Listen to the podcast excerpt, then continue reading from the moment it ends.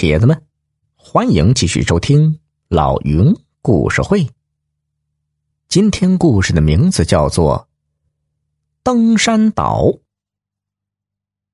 现在流行“吃货”这个词儿。市交通局的副局长郝农超就是这样一个爱好美食的人。这天下班前呢，郝农超给各科室送了一张请柬。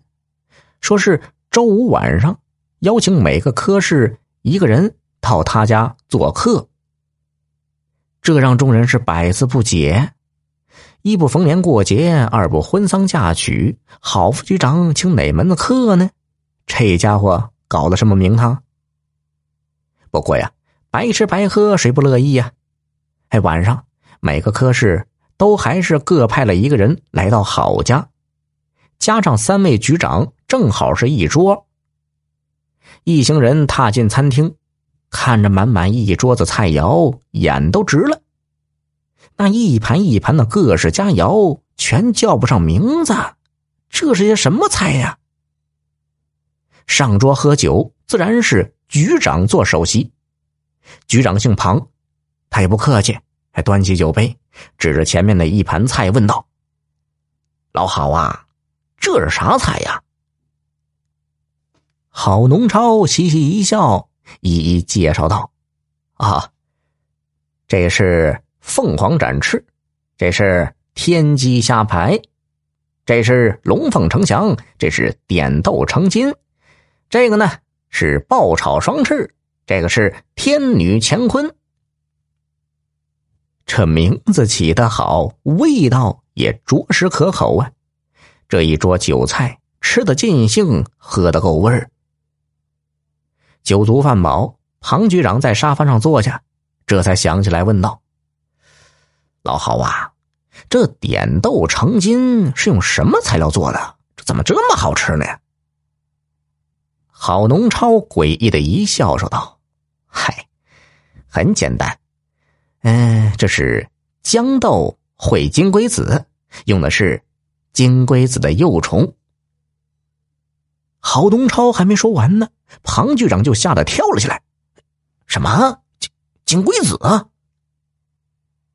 金龟子啊，可是一种有害的昆虫，吃水果、啃林木，啥都吃，可恶心的。”他又问：“那龙凤呈祥呢？”郝东超微微一笑，又答道：“啊。”呃，是蚯蚓和天鹅。嘿，诸位啊，实不相瞒呐，今天我请大家吃的就是百虫宴，不过全是可以食用的昆虫啊。这一句话呀，惊了众人是愣愣的说不出话来，醉酒的也立刻清醒过来。先是庞局长肚子里开始翻江倒海了，他一连张了几次嘴。肚子里的东西都涌到喉咙口后，他又拼命的咽了回去。众人是纷纷站起，有的打嗝，有的作呕，全是满脸的疑惑和惊愕。庞局长稍稍平静后，他有点恼怒了，责问道：“老郝，你竟让我们吃了一顿虫子！”郝东超不慌不忙的从书橱里。拿出几份报刊，平静的说：“嗯，这联合国粮农组织呼吁食肉者改吃昆虫，以减少动物饲料的消耗，嗯，减少温室气体排放量。我查阅了不少资料啊，咱们地区啊有一百多种昆虫可以食用，而且呢味道可口啊。今天各位不是尝到了吗？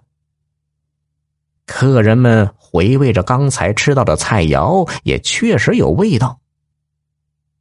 唐局长翻看着那些报刊资料，嘴里嘀咕着：“嗯，话虽不错，可你也应该提前告诉我们一声啊！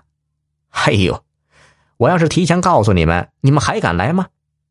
不过我这桌还不算是百虫宴呢，这仅有几十种，还有这么一位十分有名的，叫登山岛。”哎呀，我想尽了办法，到最后还是没搞到啊，可惜呀。